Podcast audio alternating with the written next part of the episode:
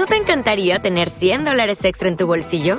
Haz que un experto bilingüe de TurboTax declare tus impuestos para el 31 de marzo y obtén 100 dólares de vuelta al instante. Porque no importa cuáles hayan sido tus logros del año pasado, TurboTax hace que cuenten. Obtén 100 dólares de vuelta y tus impuestos con 100% de precisión, solo con Intuit TurboTax. Debes declarar para el 31 de marzo. Crédito solo aplicable al costo de la presentación federal con TurboTax Full Service. Oferta sujeta a cambios o cancelación en cualquier momento. Este podcast forma parte de Evox Originals. Disfruta de este avance. ¿Sabes que cada vez son más las empresas que comparten sus productos a través de los programas de podcast? ¿Tienes interés en que se conozca tu obra y la compren cientos de oyentes de todo el mundo de habla hispana? Este espacio está reservado a que des a conocer tu obra. Una mención en este programa va a ser escuchada por miles de oyentes semanalmente. No dejes pasar esta oportunidad. Ponte en contacto conmigo y lo hablamos. Por supuesto que llegaremos a un acuerdo que seguramente te va a resultar muy positivo. No esperes más. Creo el texto de la mención, lo revisamos, lo grabo y ¡eh voilà! Lo empezarán a escuchar en más de 70 países, la mayoría de habla hispana. Mi web www.javiermatesanzlocutor.com Solicita tu presupuesto o contacta conmigo. Te estoy esperando y estaré encantado de colaborar contigo. Tu proyecto es mi proyecto.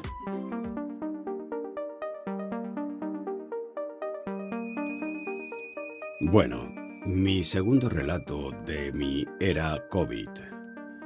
Como veis, eh, la voz sigue todavía rara, cuanto menos eh, me, deja, me deja por lo menos eh, interpretar las lecturas. Pero bueno, notaréis respiraciones porque me falta a veces la, la respiración, me falta, tengo mermada la capacidad torácica todavía. Y entonces, bueno, pues intento, intento hacer lo mejor que puedo el trabajo. Eh, os voy a contestar a todos por aquí porque sois muchos los que me habéis escrito diciendo que os ha gustado el relato y que además eh, me deseáis una pronta recuperación. Eh, yo ya soy negativo, o sea, yo realmente ya teóricamente COVID no tengo, pero sí que tengo los, los síntomas persistentes estos que espero que se vayan yendo poco a poco y que me permitan seguir realizando mi, mi trabajo de locutor de audiolibros, porque tengo dos audiolibros parados y claro, mm, corren prisa la entrega y, y bueno, mm, tengo que terminarlos. Pero bueno, a vosotros no os quería dejar sin, sin vuestro relato semanal y aquí está. Espero que os guste y disfrutarlo.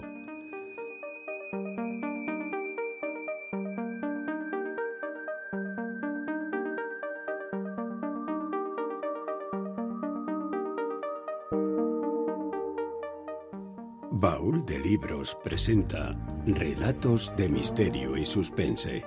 Hoy presentamos Un pedazo de lienzo escrito por Anthony M. Root.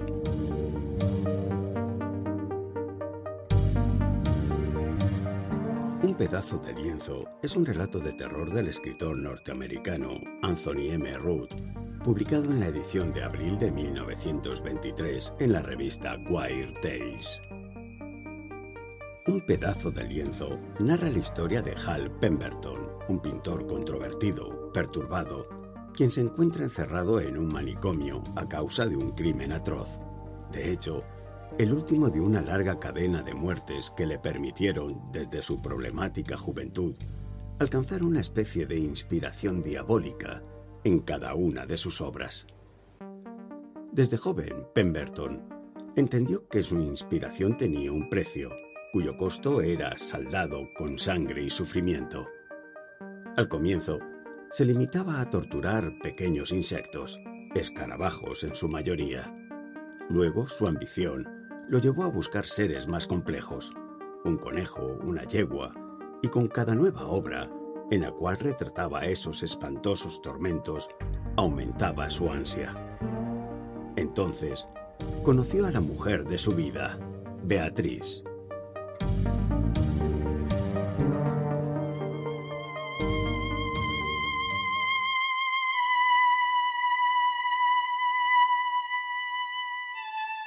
No, madame, no estoy loco. La veo esconder una sonrisa. No intente enmascarar su expresión. Es una recién llegada aquí y todavía no conoce nada de mi historia. No culpo a ningún visitante. La carga de la prueba recae sobre nosotros, ¿no es así? En esta misma podrá conocer a varios personajes peculiares tenemos un conjunto heterogéneo de conquistadores, diplomáticos, cortesanas y divinidades, si usted toma en cuenta sus palabras. Están Alejandro Magno, Richelieu, Julio César, Espartaco, Cleopatra, pero no importa. Yo no soy una ilusión. Soy Hal Pemberton. Míreme de cerca. He envejecido, es cierto pero si ha visto el retrato de la Galería Metropolitana que Paul Gauguin hizo de mí cuando visité Tahití, seguramente... Jadeé y retrocedí un paso. Esta alma vieja, amable y de cabello plateado, el genio loco, ¿es Pemberton? La tentación fue fuerte para huir cuando me di cuenta que decía la verdad. Conocía el retrato, de hecho, y para un estudiante de arte como yo, no podía confundirse el parecido. Me detuve a medias. Después de todo, no podía ser peor, sin duda, que la maligna Cleopatra, a la que acababa de dejar jugando con sus naipes que había encontrado cruzando el camino de grava. Eh, te creo, llegó mi tartamudeada respuesta. Lo que quise decir, por supuesto, fue que sin duda podría ocurrir que él fuese ciertamente Hal Pemberton. Estaba claro que creía que el establecimiento de la identidad hacía absurda la cuestión de su detención. Me tienen registrado como Chase. John Chase. Confió. Ahora dime, ¿te interesaría escuchar la historia real de la persecución de un artista? Es un conjunto de malentendidos, de intolerancia, Dejó la frase incompleta e hizo una seña con el dedo índice, espatulado y cónico, hacia un banco justo a la luz del sol, más allá del alcance de las nieblas de la fuente. Me sentí inquieta. Un guardia estaba estacionado a menos de doscientos pies de distancia.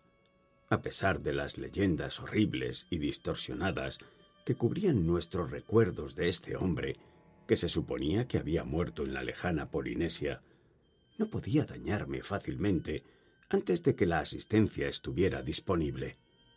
Además, soy una mujer activa y huesuda de tipo ganadero. Esperé hasta que se sentó. Luego me coloqué cautelosamente en el extremo opuesto del banco. Eres la primera persona que no se rió en mi cara al conocer mi verdadera identidad. Continuó entonces sin intentar cerrar la brecha de seis pies entre nosotros para mi comodidad. La ignorancia me colocó aquí. La ignorancia me mantiene. Le daré todos los detalles, señora. Entonces puede informar a otros y procurar mi liberación. Los cognoscenti lo exigirán, una vez que sepan de la cruel intolerancia que me ha robado nueve años de mi carrera y de mi vida. Ya sabes. Y aquí Pemberton miró con cautela alrededor antes de agregar en un susurro. No me dejan recuperar mi pintura. Mi juventud y entrenamiento son conocidos en parte. El folleto de Alden Seferich trataba de lo externo al menos. ¿Lo has leído? Ah, sí, el querido Alden no sabía nada, de verdad. Cuando miro sus grabados de edificios, sus palabras, veo detrás de las líneas un gran vacío. En el mejor de los casos, era una cámara admirable, equipada con obturador de plano focal y lentes que representaban tres dimensiones fielmente en dos. pero ignoraban la cuarta dimensión, la más importante, la del temperamento y el alma, como si fueran tan míticas como esa cuarta dimensión con la que juegan matemáticos. Bueno, esta no lo es. La inspiración artística ha sido lo más importante en mi vida. Más allá de la técnica y la enseñanza proporcionadas por Guameresi, uno podría desechar toda la tutela y aún seguir siendo un genio. Solo el artista y la chispa divina. Fui uno de los Pemberton de Long Island. Aún viven dos de mis hermanas. Son señoritas respetables que se casaron bien. Al diablo con ellas. Realmente creían que Hal Pemberton las había deshonrado, las nauseabundas cerdas. Nuestra madre era Seila Barro, la cantante. Padre fue un tipo poco imaginativo, presidente de Everest Life and Casualty Company durante muchos años.